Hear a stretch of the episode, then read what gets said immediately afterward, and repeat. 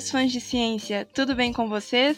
Meu nome é Letícia Martins, sou monitora do Grupo de Astronomia da UFMG e hoje estou aqui com os meus colegas Laisa Peixoto. Diga olá, Laisa. Olá, fãs de ciência. Olá, Letícia. O meu colega Tiago Alves. Olá, mundo. Olá a todos os nossos ouvintes. E nós estamos aqui hoje para mais um episódio do podcast Paralaxe. Bem, no episódio de hoje nós teremos a grande honra de entrevistar um convidado muito especial, o professor da UFMG, Nelson Yokomizo. Por favor, diga olá, Nelson, e se apresente para o ouvinte contando um pouco da sua trajetória. Olá, Letícia, Thiago, Laisa, tudo bem? Então, primeiro, obrigado pelo convite, né, participar do, do podcast. E daí você está me perguntando um pouco sobre uma apresentação minha, né? Então, como você já falou, né, eu sou professor da UFMG já tem um tempinho agora, tem uns 5 anos que eu estou dando aula aqui em Belo Horizonte. E eu trabalho principalmente com gravitação, cosmologia e também já foquei mais meu trabalho em outras épocas em física e matemática, né, um pouco teoria de campos. E, enfim, eu estou nos últimos anos trabalhando aqui na, como professor na UFMG, dando as aulas de cosmologia, de relatividade e nos tópicos também de física e matemática que aparecem na graduação, né? Então, isso é mais ou menos o que eu estou que eu fazendo.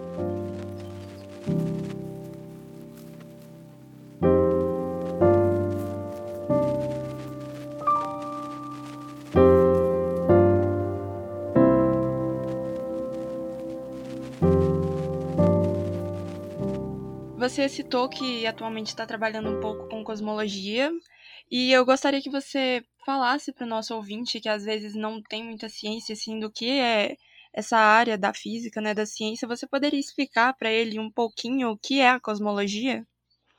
Tá certo, né? Porque a cosmologia ela estuda a estrutura do universo como um todo, né? Então a ideia é de você olhar para para o universo sem se preocupar muito com os detalhes do que acontece, por exemplo, dentro de, de planetas, dentro de galáxias, coisas né, em escalas menores que a gente fala. E você só se pergunta em perguntas que falam sobre a estrutura global do universo, assim, quanto por cento tem de tal tipo de matéria no universo, qual a idade do universo, são essas perguntas bem amplas, né, sobre, vamos dizer, a constituição geral do universo, a história geral dele, que são os tipos de perguntas que são tratadas na cosmologia, né. E é uma, é uma área enorme, né? Porque quando você começa a falar da história do universo, entra tem várias eras da história do universo, então você pode se concentrar mais numa era que, por exemplo, descreve, sei lá, formação de galáxias, você quer saber como elas se formam, ou formação da radiação cósmica de fundo, que é uma coisa que a gente observa né, vindo de todo lado do céu em direção à Terra, a gente observa essa radiação. Tem várias fases dessa história do universo que você pode estudar, né? E hum. dentro dessas fases, eu me preocupo mais com as fases mais antigas, né, mais perto do começo do universo, que é onde começa a ter uma certa mistura com mecânica quântica, que é uma coisa que eu acho bastante interessante. Assim. E Nelson, quando a gente vê falar algo sobre cosmologia, a gente escuta falar bastante sobre o princípio cosmológico. E o que, que seria esse princípio cosmológico? É, isso aí é um é realmente ponto de partida, né, para você fazer cosmologia. E ele, por muito tempo, foi uma ideia teórica. Né? A ideia é que o universo tem a mesma cara em todo lugar, em média, né? mais ou menos.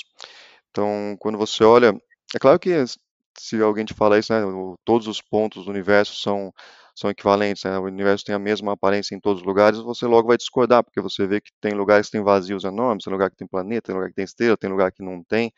Então, isso em pequenas escalas não vale, né? Mas quando você começa a olhar em escala bastante grande mesmo, em distâncias bem grandes, e faz uma média do que tem lá dentro de estrelas e galáxias, por exemplo, você vê que, em média, o universo parece que tem a mesma aparência em todo lugar. Então, essa é uma primeira parte né, do princípio cosmológico, é essa é a parte que a gente chama de homogeneidade, que diz, enfim, que todos os pontos são equivalentes, né? E também, a partir de cada ponto, você olha para qualquer direção, a ideia é que elas pareçam elas também têm a mesma cara, então todas as direções também são equivalentes, isso é o que a gente chama de isotropia, né? E quando você junta essas duas, você tem o princípio cosmológico. Então, ele diz que todos os pontos são equivalentes e todas as direções a partir de qualquer ponto são equivalentes. Então, é uma condição de simetria bastante forte que dá para usar para simplificar o problema matematicamente e realmente tratar, né, de maneira controlada assim a, a questão. Mas tem que tomar cuidado que isso só vale mesmo em, em escalas muito grandes, porque em escalas menores a gente observa um monte de estrutura que não satisfaz isso, mas daí você entra em outros campos da física, né? daí você começa a cair realmente em astrofísica, que daí já é uma já é outra abordagem. É, e Nelson, você poderia contar pra gente também como começou o seu interesse em cosmologia? Porque você falou que você já trabalhou com outras áreas também, como a física matemática, né? É, sim. Então, eu sempre me interessei, mesmo quando não estava trabalhando na área, né, pelo, pela área, então era uma coisa que eu sempre pegava e estudava um pouco por, por conta própria. Mas por, por bastante tempo, né, eu trabalhei em, em outras áreas e principalmente eu estava voltado a problemas mais matemáticos de campo e também em gravitação quântica, né. E eu fiz um pós-doc em gravitação quântica, gravitação quântica de laços, né.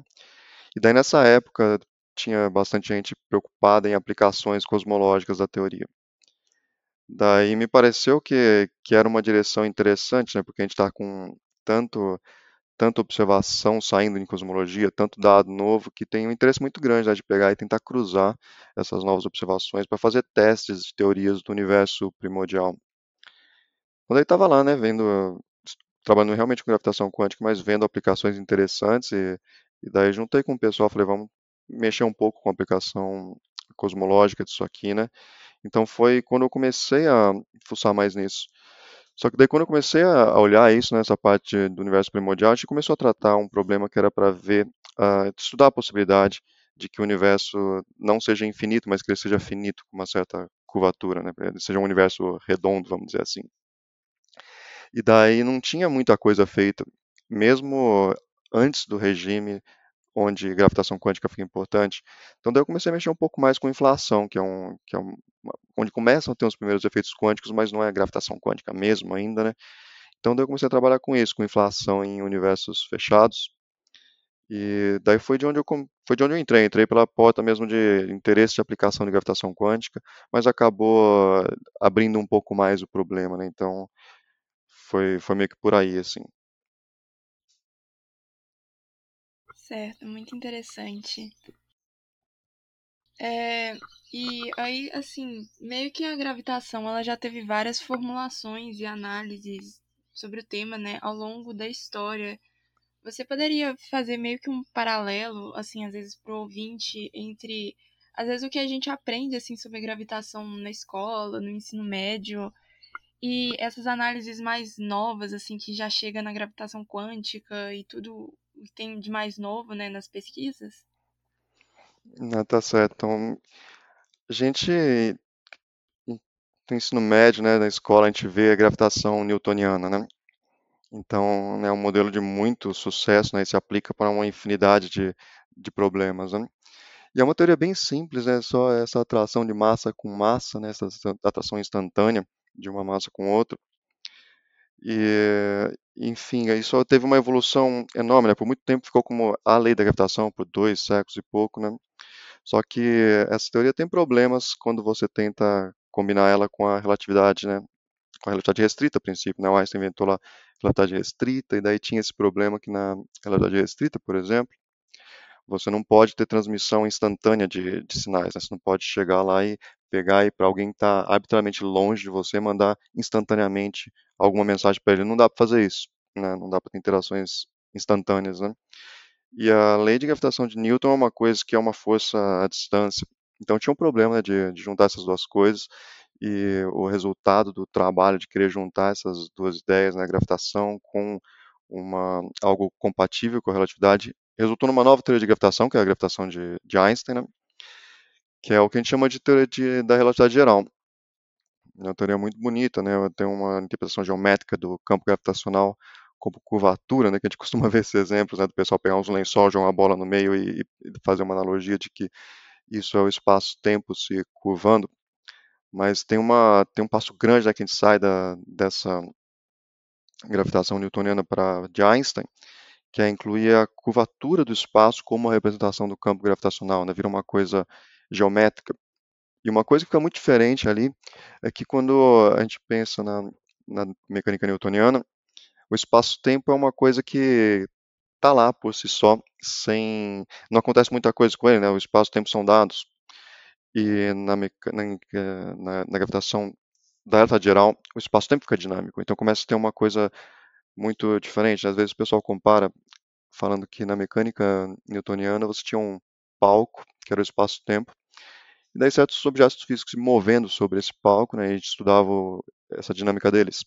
Só que na relatividade geral é como se o próprio palco também tivesse uma certa dinâmica, né, onde acontecem as coisas. Então fica um pouco mais complexo. Então esse é um primeiro passo. Isso é algo que às vezes se estuda na, na graduação em física, às vezes não, né? Na, na FMG a gente está com esse curso né, de, de relatividade geral há um tempo já. Só que daí tem um segundo passo que não foi completado ainda, que é uma das grandes perguntas né, que a gente tem hoje, que é e se eu pegar agora essa gravitação de Einstein e juntar com efeitos quânticos, porque a gente sabe que tem é, mecânica quântica, já, já é conhecida há mais de século, né, a gente sabe que tem que ter efeitos quânticos quando você tiver em escalas pequenas porque o campo gravitacional interage com matéria e a matéria tem comportamento quântico. Então tem que combinar as duas coisas. E ninguém sabe direito como fazer isso ainda, né? Mas enfim, tem, é um tema de pesquisa, gravitação quântica, tem várias abordagens, tem várias ideias diferentes para tentar montar isso, né? E também tem certas explorações de não tentar quantizar a gravitação inteira de cara, mas pegar alguns problemas mais simples de gravitação e tentar explorar certos exemplos. Né? E aí entra uma área que eu acho muito interessante, que, é, que chama de cosmologia quântica, porque aí você pega a cosmologia que sai da equação de Einstein, né, que é clássica, e tenta quantizar esse sistema, que daí é um pouquinho mais, mais controlável, sai resultado um pouquinho mais fácil. Mas, de maneira bem geral, sim, são esses dois grandes passos. A gente vem da gravitação de Newton, vai para de Einstein. De Einstein você vai querer quantizar, mas isso ainda é trabalho em, em progresso ainda, né? É, é, quando a gente fala nessa questão de gravitação, é interessante porque a gente sempre pega em questão de escala, que eu, tô, eu fico pensando. Porque, por exemplo, do, a, a, quântica, a gente pega a escala de, do tamanho de um átomo. Aí na gravitação, a gente vai pegar do tamanho de planetas, galáxias, ou até mesmo do universo. Isso dá uma diferença de trilhões de tri, trilhões de vezes, mais ou menos, uma em relação à outra, né? Até mesmo se a gente pegar o próprio a própria nossa Via Láctea, a gente vai ter o tamanho dela, a gente pega, acho que é da ordem de 1 kparsec, e o universo é da ordem de gigaparsec, então ele é várias vezes maior do que. Como que lida isso na cosmologia, essa diferença assim de escalas? Não, é isso é interessante mesmo. Isso vai estar ligado com, a, com o fato de que o universo é dinâmico. Porque agora a gente tem, na teoria da relatividade geral, quando a gente monta cosmologia mesmo baseado na teoria de, de Einstein, né, o universo ele não tem um tamanho fixo. Né? Então tem a, a, a, evolução do universo, fala tanto do que acontece com a matéria no universo, né, com a formação de estruturas, por exemplo, formação de estrelas, essas coisas todas, né, e até a formação dos núcleos atômicos, e tudo isso entra mesmo na história térmica do universo e de formação de estrutura, né? Mas também tem uma coisa muito importante que é a evolução do tamanho do universo. Né? A gente sabe que daí tem um universo em expansão, que foi uma das primeiras né, descobertas mais sólidas observacionais da cosmologia, né? isso de, de Hubble ainda, né? que ele observa que, que o universo realmente está se expandindo. E a gente sabe também que hoje o universo está se expandindo de maneira acelerada ainda, né? então é uma coisa que, que foi evidência para a constante cosmológica, para a energia escura. Né? Então tem uma história aí de falar, beleza, como que, como que o tamanho do universo variou com o tempo. E uma coisa bem básica, ele se expande. Agora, quando ele, você pensa nessa história, então pensa ao contrário, né? Para o futuro ele está expandindo, então para o passado vai estar tá se contraindo, a gente vai voltando, voltando. A gente sabe que esse modelo, se a gente pegar esse modelo e extrapolar para o passado, chega até um Big Bang, né? Então no Big Bang tudo começa, a densidade começa a ficar infinita. Então daí acontece isso que estruturas que hoje a gente observa em escalas cosmológicas, em escalas enormes, se você olha suficientemente para o passado, elas estavam num negócio que estava dentro de um, de um átomo, estava numa escala que era menor que um átomo, menor que um núcleo. Na hora que você chega até o vai quanto você quer passado, isso entra na escala de Planck. Então, daí ali tem uma mistura, porque tem coisas que hoje são observadas em escalas enormes, que no passado estavam em escalas pequenas e que ali tinham efeitos quânticos. Então, tem essa pergunta de se pegar na, no tempo em que, que esses efeitos quânticos eram relevantes, podem ter, enfim, é, você tem que modelar isso usando mecânica quântica. E a ideia é, será que existem correções quânticas ao estado clássico que podem hoje se refletir na estrutura de largas escalas? Né? Então essa é, essa é a história desse jogo entre largas e pequenas escalas. Você volta para o passado, volta para o passado, isso acaba se confundindo porque tudo vai, vai, vai se concentrando num, numa região pequena. Então, Nelson, é, com tudo que você falou, né, com desenrolar, desenvolver da cosmologia, como que ficou assim a, a concepção do tempo, né? Porque mudou bastante depois da relatividade geral, tudo mais. Então, quais são as implicações da relatividade, da física quântica em relação ao tempo? Porque a gente sabe, né, que o tempo começou é, com a expansão do universo, mas e, e será que ele é, como que ele, quais são as concepções atuais sobre o tempo, na verdade, né? Quando a gente pensa na, nas aplicações, nos estudos mais padrão de cosmologia, a gente usa relatividade geral, né? Pra, esse é o chão para fazer a coisa. Então daí dá para pensar no que é o conceito de tempo na relatividade geral, né, para falar, porque esse é o que é aplicar, essa é a teoria que é a base da cosmologia. Então a noção de tempo que tá, aparece na cosmologia você pode estudar usando relatividade geral, né? E na relatividade geral, o tempo comparando com o que você tinha antes, né, uma diferença grande que tem, é imensa mesmo na relatividade geral, é que para um certo observador, né, para alguém, para para você, para mim, por exemplo, parece que não muda muita coisa. Eu tenho o meu tempo aqui passando e eu vou olhando as coisas ao meu redor e parece que é como se fosse na mecânica newtoniana, né? Só que o que acontece é que daí cada um tem um, uma noção própria de tempo. Então, tem o, tem o meu tempo, tem o tempo de outra pessoa ali, tem o tempo de outra região. Então, tem fluxos temporais bem diferentes de, entre os vários sistemas. Né? E o fluxo temporal é determinado pelo campo gravitacional. Então, uma das coisas que o campo gravitacional diz é exatamente né, quão rápido ou quão devagar o tempo passa onde você está. Então tem esse tipo de, de tempo que a gente pode pensar como se fosse não um único tempo, né, mas como se fosse um monte de fios de tempo que vão passando de maneira independente para os vários observadores. Né. Então tem essa, tem essa teia toda de, de tempos próprios que existem dentro da geometria da relatividade geral. E a gente sabe, né, que você vai chegando ali perto, por exemplo, de um, de um buraco negro, né, o tempo acaba tendo uma dilatação temporal imensa, né, então passa um pouquinho de tempo para você se você estiver chegando ali perto, mas passa uma infinidade de tempo para quem está longe. Então, isso é uma coisa muito, é muito diferente, né, sobre, sobre o tempo na, na realidade geral. É, e Nelson, é, geralmente quando a gente ouve falar assim desse assunto, né, a gente vê falar assim algumas implicações de que o tempo ele não seria linear e que por causa disso seria possível viajar talvez para o futuro, mas para o passado não. E por que a gente teoricamente assim, né, não poderia viajar para o passado? É, essa questão é é complicada, né? Em geral, você precisa colocar condições. Bom, tem a equação de Einstein que descreve o campo gravitacional. Então Einstein chegou lá falando, olha, eu estou aqui partindo da mecânica newtoniana e fazendo ela compatível com o princípio da relatividade. Chego nessa equação. Aí ele começou a aplicar isso né, no, no, sistema solar. Ele falou, funciona, escreve bem aqui, pega certos dados que não dá para explicar com mecânica newtoniana e eu consigo explicar agora. Então era uma, é uma equação que você confia nela porque você começa a testar, né, num, num lugar, no outro, no outro, faz observação são mais de 100 anos testando equação a um nível de precisão absurdo, né? Então você confia muito nessa equação. Só que na hora de resolver, você tem que chegar e colocar algumas condições, né?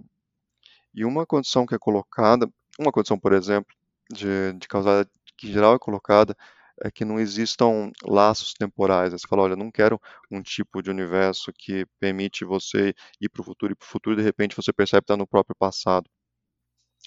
Mas a, a equação em si não, não proíbe esse tipo de solução. Você tem que chegar lá realmente impor uma condição dessa, porque você fala, isso é o que eu considero fisicamente razoável. Né? Em geral, essa condição é colocada e o que sai da teoria bate com o que você observa.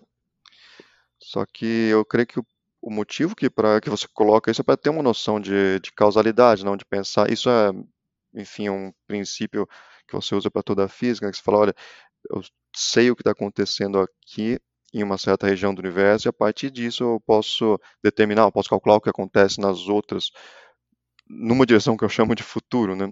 Então, é alguma coisa que eu entendo que você coloca a mão para corresponder a um princípio que você está usando para abstrair algo que você observa no universo. Certas coisas você se recorda, você guarda como dadas, e a partir delas você pode prever outras que você compara com suas expectativas. Né? Se a teoria bate com o que você está esperando, você fala, com, com o que você observa, você fala, beleza.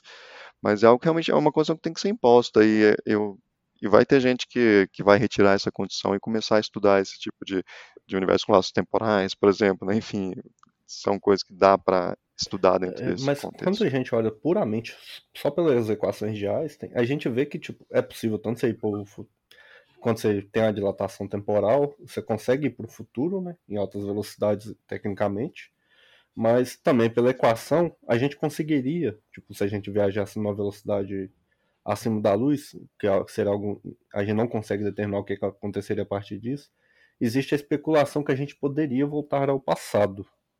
A gente vê, e a gente vê isso sendo muito utilizado como na, em filmes, em livros, como um, um jeito de se viajar para o passado, de voltar para o passado. É possível na física ou na física, assim, atualmente, no nosso conceito atual, a gente só consegue ter uma direção no tempo? É, não, no, na física, vamos dizer, na convencional, hoje isso não é possível, né? Se você pega lá uma, uma certa partícula e vai estudar o movimento dela na relatividade geral, né? O, o movimento dela, ela, ela não pode se mover a, a velocidade maior do que da luz, né? Então tem essa velocidade limite. Então isso aí é, é como é entendido o movimento de partículas dentro da física hoje, né? Então, mas você pode, né, especular a respeito de dessas partículas taquiônicas, né, essas coisas. Falar, oh, vou, vou, estudar aqui um movimento que de uma partícula acima da, da velocidade da luz, né? Mas não existe evidência para isso que eu conheço. E, bom, a gente escuta falar muito sobre radiação cósmica de fundo, né, quando fala de cosmologia também. E o que seria essa, essa radiação cósmica de fundo e como que ela foi descoberta, assim, mais ou menos quando e quais foram as implicações dela para a cosmologia? Certo. Então, a radiação cósmica de fundo é uma radiação eletromagnética, né, é, em, em microondas, que a gente observa vindo, se a gente está aqui na Terra, a gente observa essa radiação vindo de todos os pontos do céu. Ela não é na, no espectro visível, né, mas enfim, ela está chegando o tempo inteiro aqui. Então tem tem uma coisa que é importante nela, é que se você observa essa radiação vindo de qualquer ponto do céu, ela tem exatamente o, a mesma cara. Então, ela é bastante, extremamente uniforme no céu, vindo de todo lado. Então, uma coisa estranha, né? Você pensa em geral, por exemplo, você pensa em radiação eletromagnética visível, né? você pensa em luz chegando na gente do, do céu. Você pensa, ah, tem um ponto, né, uma estrela está vindo de lá, porque tem um certo objeto produzindo aquilo e está mandando para a gente aqui essa radiação. Né? E no caso da radiação cósmica de fundo, ela é extremamente uniforme, ela é uma radiação térmica, né, a 2.7 Kelvin, e que está chegando de todas as direções. Então, é muito estranho você pensar numa radiação dessa. Tem uma primeira pergunta que é, enfim, por que, ela pode ser tão uniforme, né? Mas antes disso, perguntou quando ela foi descoberta. Ela foi descoberta na década de 60 e foi meio sem querer, né? Tava pensando em Wilson testando uma, uma antena que não era nem para, a princípio, não era para tentar investigar cosmologia nem nada. Eles estavam fazendo uma certa antena que por acaso pegava a frequência da, da radiação cósmica de fundo. E a questão era tinha que se livrar dos ruídos, né? Então eles tentaram fazer a coisa mais limpa, mais mais limpa possível, só que chegou num ponto que não tinha como se livrar de uma certa radiação, né? Então tinha uma tinha uma certa um sinal que eles estavam detectando e que não conseguia explicar de onde que ele vinha, né? Olhando simplesmente o que podia ter de, de ruído por perto, né? E depois, com mais cuidado, né, foi entendendo que realmente isso aí não era nenhum tipo de ruído local que estava afetando a performance da antena, mas é realmente uma coisa que estava atingindo todos os pontos da Terra vindo do espaço. Né? Então, depois se entendeu melhor isso aí. Mas a radiação cósmica de fundo é essa radiação que chega. E a produção dela é uma coisa interessante, porque quando detectaram essa radiação meio que sem querer até, tinham teorias já de cosmologia que previam a existência dessa radiação como uma relíquia do, do Big Bang. Então, tinha uma ideia que era a seguinte, né? Se você pensa nessa... A gente comentou né, sobre a história do universo ter essa expansão. Então, você pode pensar no, de maneira bem bem grossa, assim, mas o que acontece com a matéria dentro do universo, se você pensar a história correndo em direção ao passado, né, só imagina o filme rodando ao contrário na sua cabeça, né, é semelhante ao que acontece com, sei lá, um pistão comprimindo algum fluido, né, o universo está apertando, apertando mais, então a temperatura do que está dentro dele vai subindo. E acontece várias coisas à medida que a temperatura sobe. Eu estou pensando no filme rodando ao contrário, né? E uma coisa que, que acontece é que os átomos, se você tem uma temperatura muito alta, os átomos deixam de ser estáveis, né? Então, você tem um núcleo atômico, você tem aquele elétron perto dele. Se você tem uma temperatura muito alta, esses átomos vão ficar batendo um no outro o tempo inteiro e, esse, e eles vão se quebrar. Então, a temperaturas muito altas não existem átomos formados mesmo, né? E tem uma época em que os átomos se formaram, então que agora rodando o filme na direção correta, né? Você sai de uma época mais quente, vai esfriando, uma hora fica frio o suficiente para os átomos ficarem estáveis. E quando eles ficam estáveis, né, aí você tem agora objetos neutros, eles não interagem muito bem com a luz, comparado com elétrons aí, núcleos soltos. Então, a partir desse tempo, a, a luz acaba viajando mais tranquilamente, sem ficar colidindo o tempo inteiro né, com elétrons e núcleos e tal. E a luz dessa época que chega até a gente na forma da radiação cósmica de fundo. Então, você pode pensar nela como se fosse uma fotografia dessa época, né, cerca de 380 mil anos depois do Big Bang. Então, foi muito interessante porque apareceu isso, né, foi observado meio acidentalmente, mas viu-se que estava lá, depois se confirmou com mais cuidado. Né, hoje tem observações extremamente cuidadosas né, da radiação cósmica de fundo, e tem planos ainda de novas missões para observá-la com mais cuidado ainda. Isso é uma foto do universo novo. Então isso é uma coisa muito interessante. E além dessa, a gente observa ela muito uniforme, né, extremamente uniforme, mas tem pequenas irregularidades nela. E essas pequenas irregularidades são uma foto do que são as sementes lá no passado, do que vão vir a ser as estruturas de larga escala que a gente observa hoje, né, aglomerados de galáxia, tudo. Isso aí era, era o, o que isso, as irregularidades que existiam lá no começo do universo. Então, é muito interessante ter essa foto do, de um passado tão distante e que, se você evolui isso até hoje, você vê que bate com o que hoje observa. Então é, é um negócio espetacular, assim. Realmente é muito interessante saber que algo tão importante para a compreensão do universo foi descoberto de forma acidental. Isso, isso é muito legal. Sim. É, Nelson, quando você fala assim de radiação cósmica de fundo, essas coisas, quando a gente vê a gente sempre vê na internet que o, o universo observável, o que a gente tem quando a gente olha essa radiação, assim, ele é datado como tipo 13, mais ou menos 13 bilhões de anos, que também seria aproximadamente a idade do universo.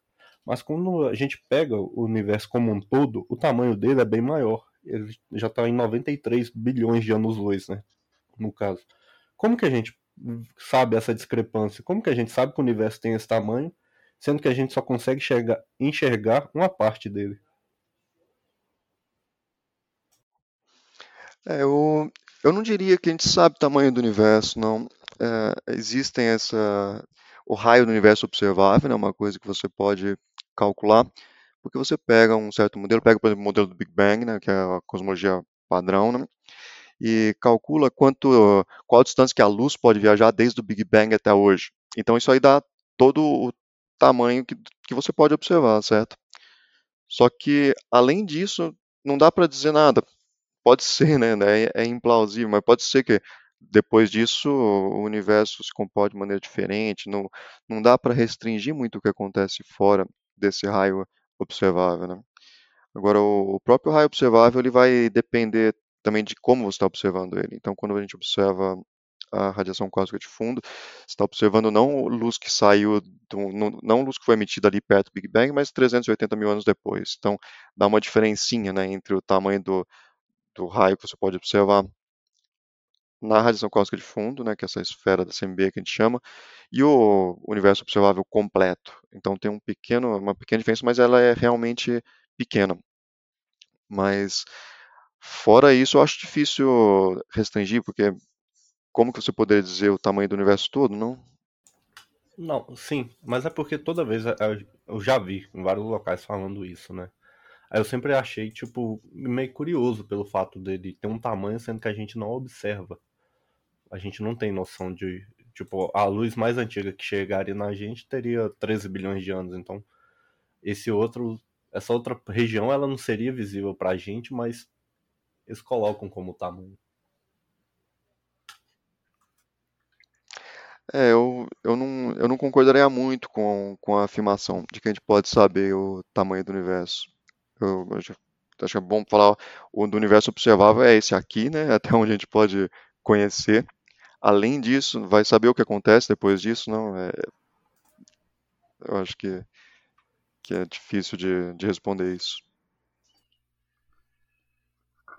É, Nelson, e meio que uns dias aí para trás, né, foi noticiado que o James Webb é, ter, é, terminou de ser calibrado e tudo mais. E quando a gente pe pensa assim nessa nova linha de telescópios que está vindo é, observar até mesmo no infravermelho, uma das primeiras coisas que eles falam e as pessoas tipo acabam se lembrando é que quanto quando você enxerga nessa frequência e quanto mais longe você enxerga no universo, você está vendo o passado. Eu gostaria que você contasse pra gente, pro ouvinte, se por algum acaso seria possível a gente meio que observar numa certa frequência de onda, tipo, tão no passado que a gente poderia um dia, quem sabe, enxergar o Big Bang ou momentos antes, não, pera, depois dele, alguns momentos depois dele, ou se isso por acaso não seria possível e por quê? Não, isso é uma pergunta bem interessante, né? Quer dizer, quão longe a gente pode ver qual que é o limite da nossa capacidade de observar o passado, né? E daí, é como você está falando, né? depende daí do tipo de instrumento que você tem e do tipo de interação que esse instrumento usa. Né? Então, quando a gente observa, por exemplo, é, estrutura de larga escala, que é observar estrelas e ver as galáxias, ver aglomerados de galáxias e montar essa teia cósmica, né? Tem uma estrutura bastante rica isso, né? E à medida que você pode observar isso, e à medida que você vai observando mais e, e mais longe, né, você vai tendo mais pressão, a sua medição você vai indo mais para o passado. Você pode observar mais da formação dessa, dessa teia cósmica, dessa rede cósmica, né?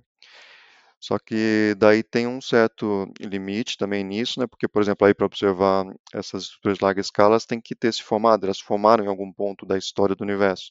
Então, mesmo que você pudesse ver arbitrariamente longe a formação de estrutura, chegar a um ponto que não tinha essa estrutura de galáxias ainda. Então tem um certo era do universo a partir da qual você pode contar a história dele dessa forma, né?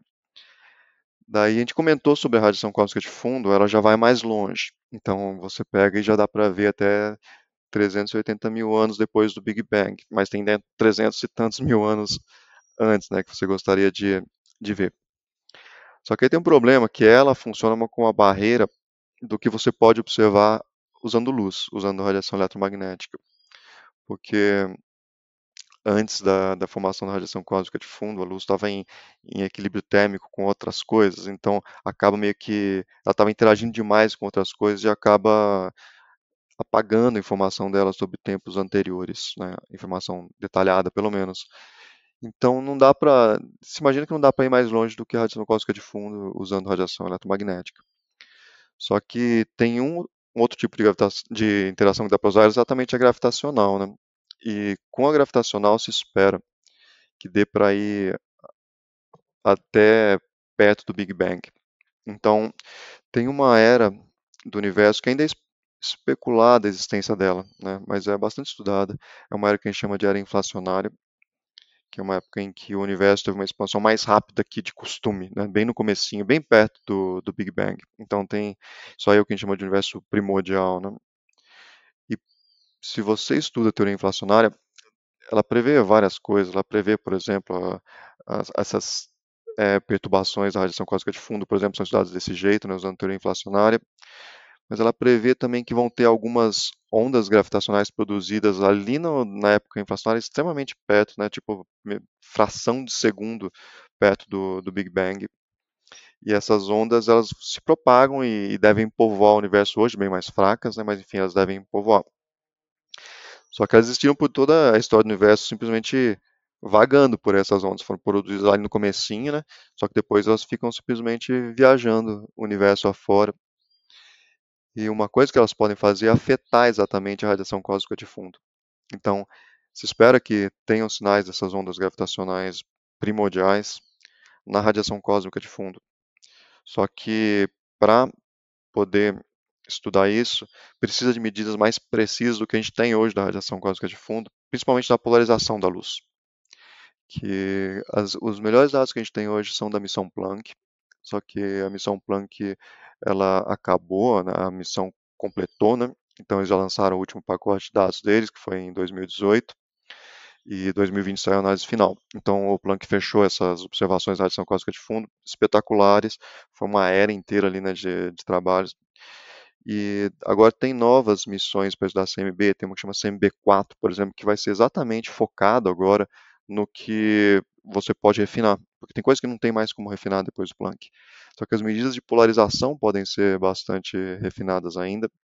E essa missão, por exemplo, essa CMB4 foi feita exatamente com o plano de chegar a medidas tão precisas que possam observar essas ondas gravitacionais do regime inflacionário. Então, isso seria espetacular se realmente vier a acontecer, porque seria observação de de efeitos indiretos, mas de ondas gravitacionais produzidas na primeira fração de segundo do universo. Seria um teste também da teoria inflacionária.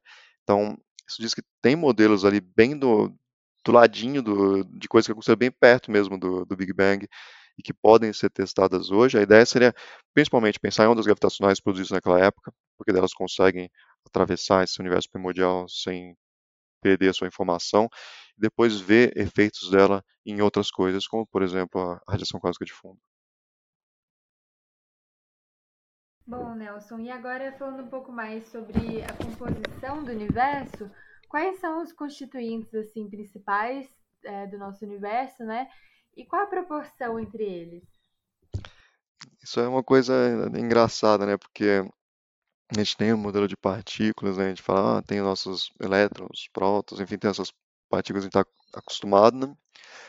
E daí, quando a gente vai para a cosmologia, é natural você, né, você vai montar as equações da cosmologia, você tem que falar qual é a matéria do universo, né? E a hora que você usa as observações para tentar determinar quanto tem de, de cada pedaço, né, do, dessas composições, qual é a fatia da pista para cada uma delas, né? A maior parte são, são matérias que a gente não sabe o que é, né? Então, você vai lá e fala, bom, toda a matéria aqui que eu conheço vai dar coisa de, de 5% mais ou menos, né? Que é matéria bariônica, então, é, do total que é observado no universo. Daí tem quatro ou cinco vezes isso, perto de, de 25%, que é o que é chamado de, de matéria escura, né? E matéria escura é um, é um nome, porque a gente sabe que é uma matéria que interage só gravitacionalmente, mas a gente não tem ideia nenhuma do que seja isso. Né? E daí tem uns 70% aproximadamente, né, que é de energia escura, que tem dois jeitos de pensar nessa energia escura. Né? Um seria simplesmente, ah, é um termo de constante cosmológica que aparece na equação de Einstein, então você fala, não é exatamente matéria, é um, uma constante da natureza. Né? Só que também pode ser um tipo de matéria. Então, o pessoal também estuda esses modelos onde isso é matéria e chama de energia escura. Então, você vê o modelo tem isso que a gente chama de modelo cosmológico padrão, né, que é o lambda CDM. E o nome dele, esse lambda CDM, né, o, o lambda é de constante cosmológica, é o símbolozinho da constante cosmológica, quer dizer, tem energia escura, né? E o CDM é de cold dark matter, que, que é essa parte de matéria escura. Então, é um modelo cosmológico que inclui essas duas coisas e também inclui a matéria que está acostumado, toda a matéria do modelo padrão de partículas, né? Só que a gente é extremamente ignorante, porque a maior parte da matéria que precisa para esse modelo funcionar, a gente não tem a menor ideia do que seja. Então, tem essa, essa área grande de estudo hoje, que é simplesmente tentar entender o que é a matéria escura, em primeiro lugar. Né? Energia escura ainda você pode chegar e falar, ó, oh, beleza, isso aqui é uma, é uma constante da natureza que a gente mediu, É, a maior parte das pessoas não concordaria com isso, mas é uma possibilidade, muita gente toma esse ponto de vista, né? Só que a matéria escura não tem muito jeito, tem que ela tá lá e a gente não sabe o que ela é. Então tem essa pergunta do que ela é, né? Então, quanto a sua pergunta, é, tem pelo menos ali 25% do conteúdo total de energia do universo que a gente não tem a menor ideia do que é, a não ser que ele interage gravitacionalmente com as outras coisas, né? E, e toda essa matéria que está acostumado, né, que está principalmente em, em estrelas, né, e nuvens de gás, que são átomos mesmo de hidrogênio, hélio, né, enfim. Isso aí é 5% do universo só.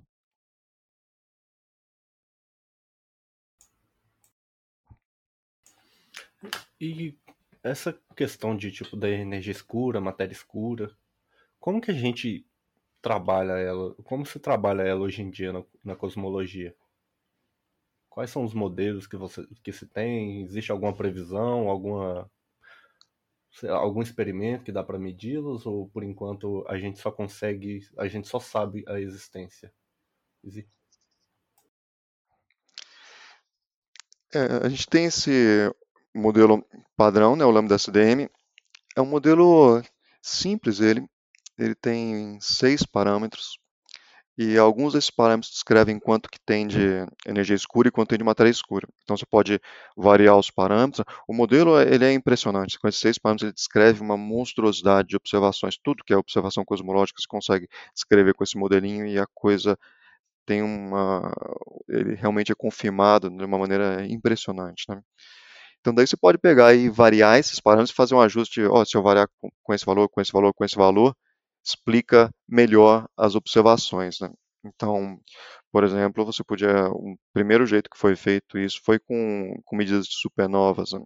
Então, daí tinham certos diagramas lá descrevendo essas observações de supernovas, e dependendo de você falar, se tiver 50% de energia escura, vai sair uma, um diagrama assim, se tiver 80%, vai sair assim. E daí você vê que com 70% batia bem né, com a observação. Então você consegue vincular essas coisas, você fala tem que ter tanto de energia escura, tanto de matéria escura. E também você pode usar a radiação cósmica de fundo para isso, enfim, tem várias né, restrições. Só que nessas observações cosmológicas, nada diz para você quem é essa matéria escura. Você pode realmente estudar em bastante detalhe quanto tem que ter dela. Só que não dá muita ideia do que, do que é. Porque não tem muita informação, por exemplo, você fala, vamos dizer que seja algum tipo de partícula que a gente ainda não conhece, qual seria a massa dessa partícula? Você não sabe, porque tudo que ela diz é densidade de energia, pode ser que tenha mais partícula com massa menor e tudo, né? Então, fica muita coisa em aberto, assim. Então, o que as pessoas às vezes fazem é pegar certos modelos de física de partículas e falar, ah, isso aqui tem certas partículas que são candidatos aqui que poderia explicar a matéria escura no contexto de, de cosmologia. E daí você fala, bom, então eu vou estudar agora isso aqui em algum detetor aqui na Terra mesmo para ver se realmente tem essa partícula, né? Então tem uns, por exemplo, tem uns detetores, umas piscinas gigantes que ficam cercadas de detetores e que são desenhadas de modo a tentar detectar modelos específicos de colisão de matéria escura com, com o líquido dessa, dessa piscina, por exemplo. Né? Tem vários experimentos para detecção de, de matéria escura, só que até hoje não tem nenhum resultado que se fala, ah, tá aqui, é essa partícula tem tal massa, interage desse jeito. Então é uma, é uma ignorância muito grande que, hoje sobre matéria escura. Né? Então o que acontece é que tem milhões de abordagens e modelos e muita gente está estudando isso porque é um problema muito interessante, né? Está nessa interface também de cosmologia com física de partículas, então atrai gente tanto de um lado quanto do outro, né? Interessante mas é, eu diria que tem isso. Então, quer dizer, na cosmologia você consegue mostrar que estão lá, mas não consegue ver muito bem o que é, o que são essas partículas, né? E daí dá para fazer outros experimentos para tentar testar hipóteses sobre o que elas são. Só que por enquanto não tem nada conclusivo, não. A gente realmente não sabe o que o que é matéria escura e tem uma infinidade de hipóteses e de né, grupos trabalhando A matéria nisso. escura, sim, ela afeta o nosso cotidiano? Ela é energia escura ou ela só, tipo, em, ela vai afetar só em, em proporções tipo do, do tamanho do universo. A gente sentiria alguma coisa assim? Por exemplo, a energia escura, a gente poderia sentir ela aqui no, no próprio sistema solar ou não? Dentro do sistema solar não teria efeito, a princípio, não. Porque começam a aparecer efeitos em escala galáctica porque daí você você tem as curvas de, de rotação de galáxias, né?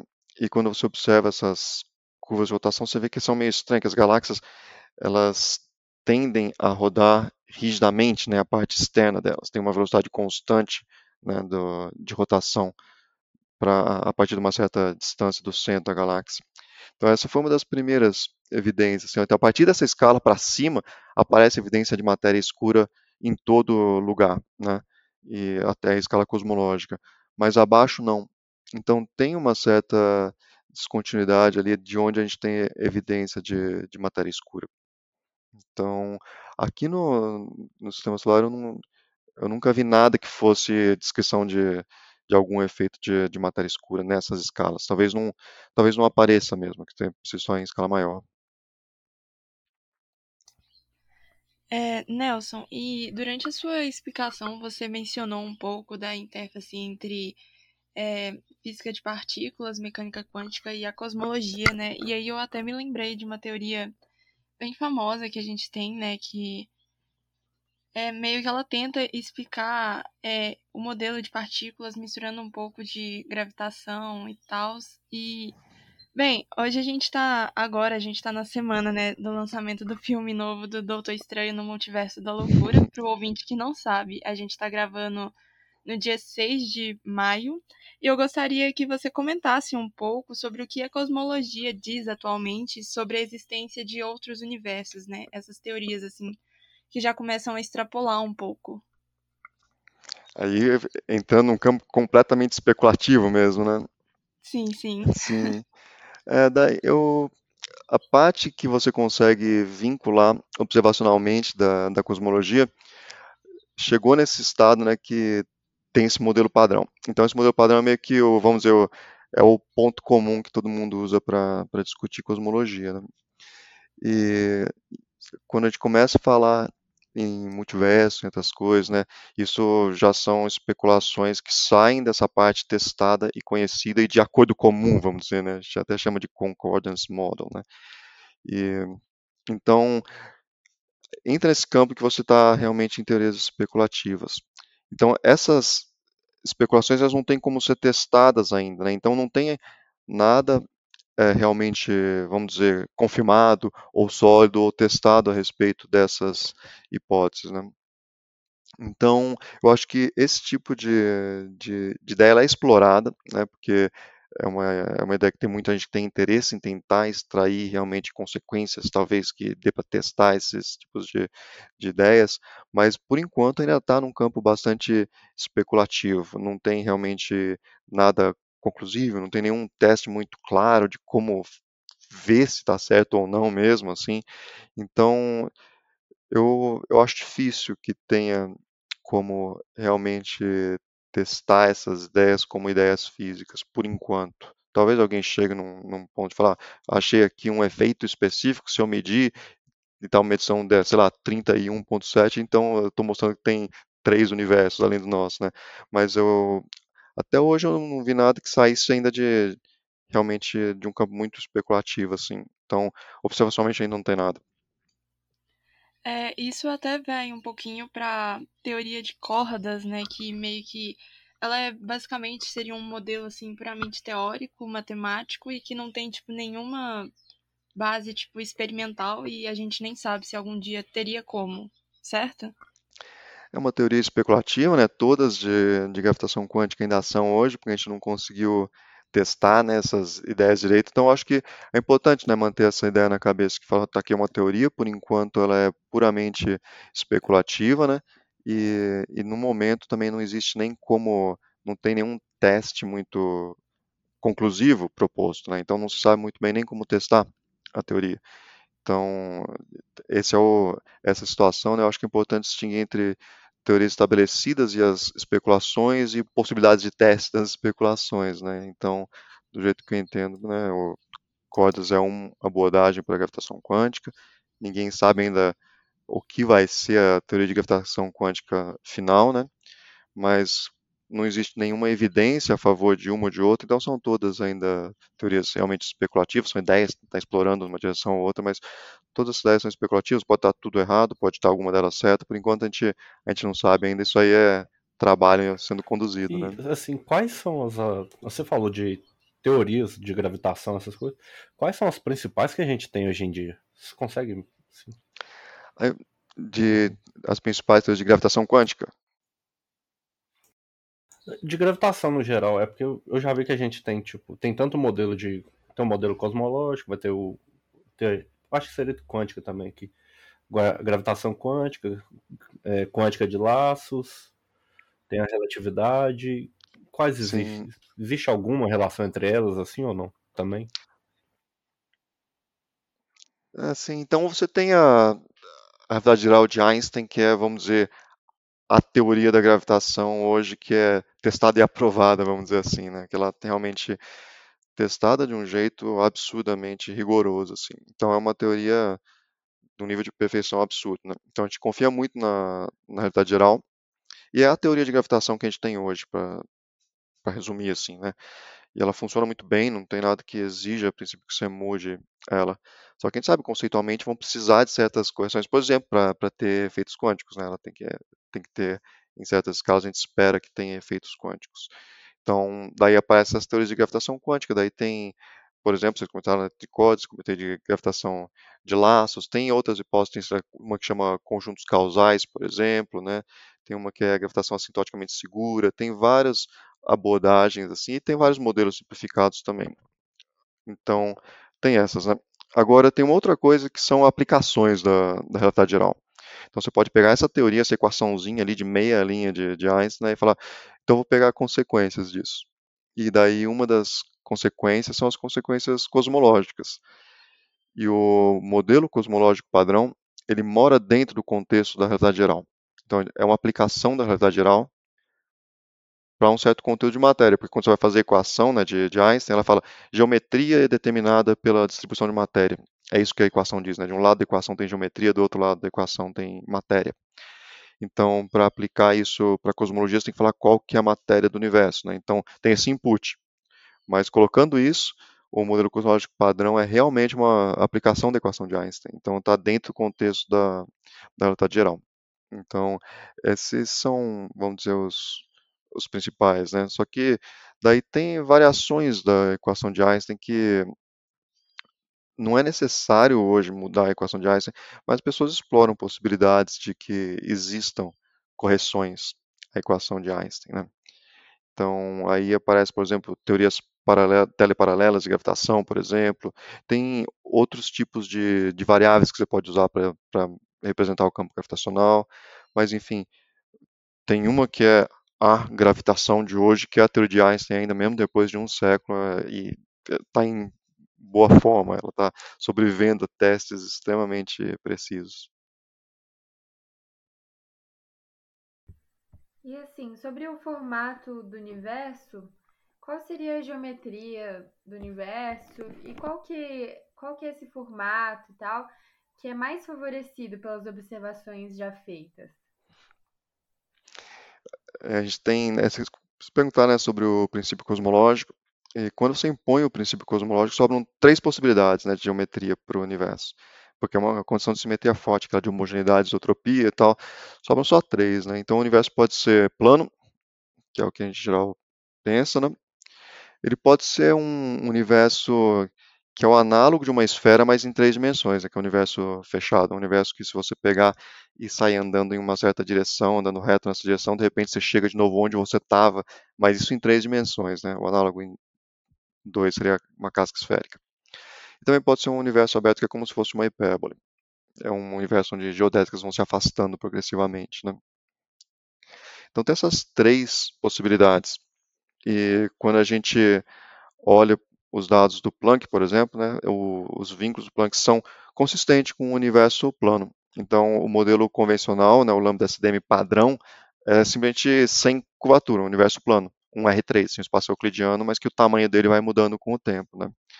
Então, ele seria infinito, esse universo, e espacialmente sem, sem curvaturas estranhas, né, em largas escalas assim.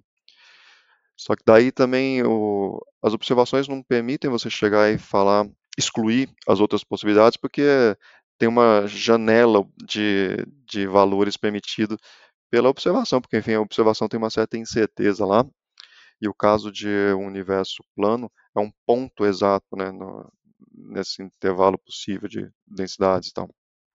Então daí tem uma janela que você pode dizer, olha, se for esse universo redondo, né, então daí ele tem que ter um raio pelo menos de cerca de quatro vezes maior do que o raio do universo observável, tem esse vínculo.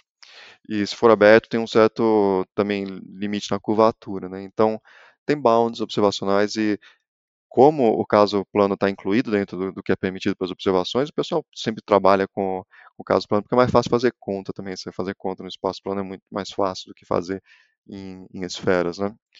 Só que eu gosto da ideia de um, de um universo fechado, né? eu estou até trabalhando nisso, assim, porque tentar ver vínculos que permitam para você excluir melhor ou não esse tipo de, de possibilidade, né? Então isso tem interesse também, principalmente para para entender melhor como que essa possibilidade é vinculada, mas então, é consistente com o universo plano e a, é a ideia mais, mais usada é modelar com o universo plano.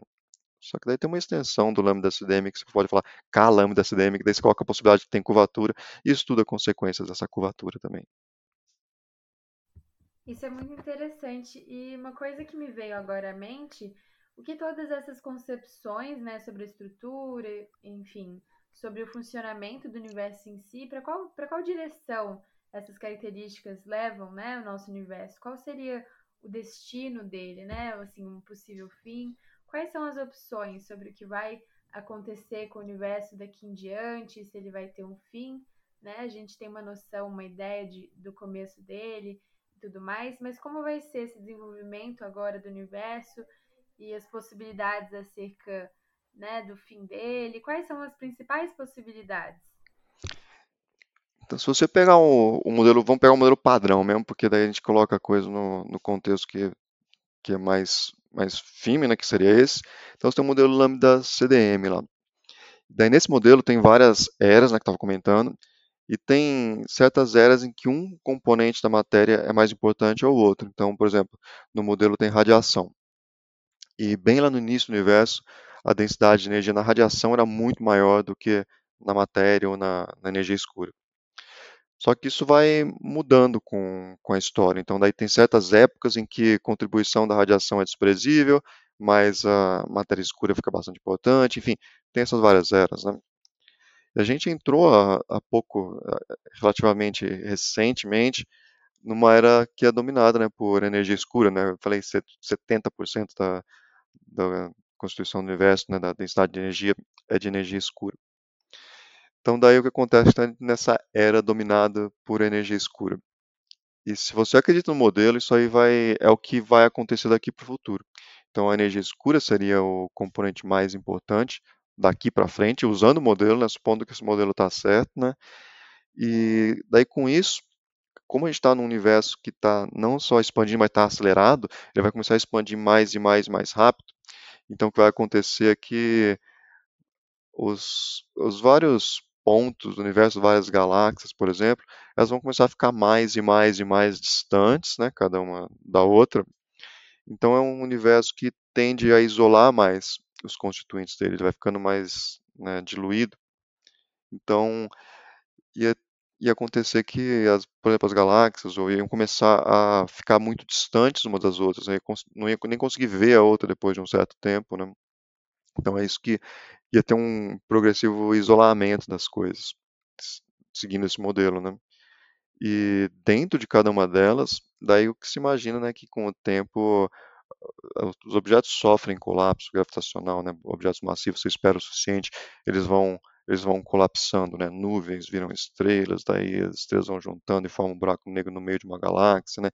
E a, e a tendência seria mesmo essa toda essa massa né, em uma galáxia colapsando para um certo buraco negro central e sobraria um universo com buracos negros isolados uns dos outros isso seria a imagem clássica, quer dizer, não, não é muito interessante assim o que acontece no final, né?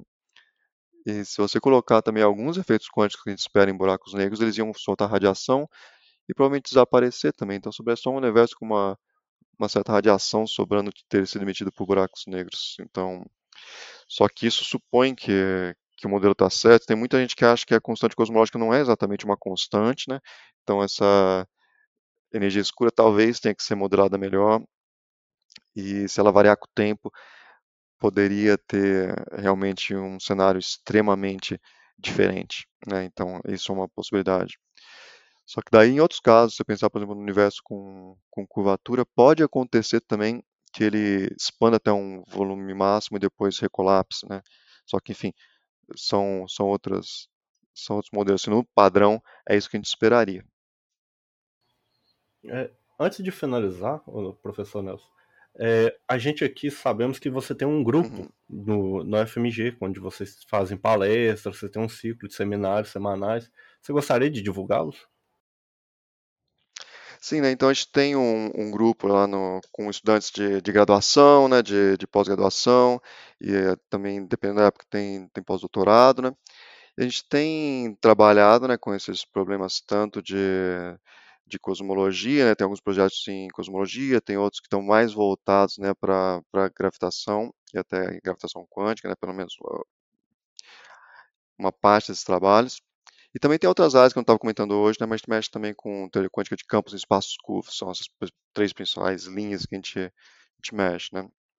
E a gente tem reuniões semanais que são onde os, os alunos do grupo pegam e preparam um certo uma apresentação, um seminário, então são reuniões semanais para apresentações de seminários, mesmo sobre as coisas que estão estudando, sobre estar tá trabalhando em um assunto, eu acho uma coisa interessante que é compartilhar com, com as outras pessoas, né?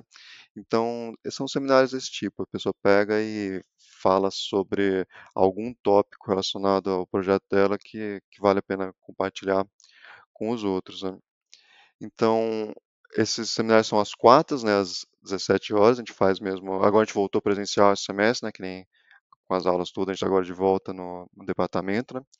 E a gente tem um, uma página que, que, pode ser acessada com as atividades do, do grupo, que chama GFund Theory, é um Google Sites, né? Da Google Sites GFund Theory, tudo junto. E lá vai ter um, um e-mail também que pode ser usado para quem quiser participar dessas reuniões, porque a gente tem uma lista de e-mails que usa para fazer a divulgação.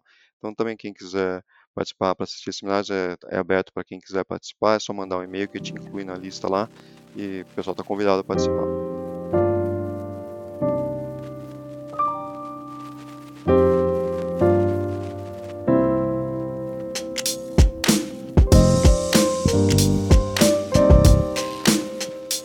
Bem, então eu acho que a gente vai ficando por aqui, pessoal. É... Tiago, Laisa, vocês teriam algum recado para deixar para o ouvinte? Então, ouvintes, fiquem sempre ligados aqui, né, nos episódios. Vão ter muitos episódios legais como esse. E acompanhe a gente lá no Instagram também, astronomia.fmg, no Twitter, que a gente sempre posta coisas bem interessantes para vocês.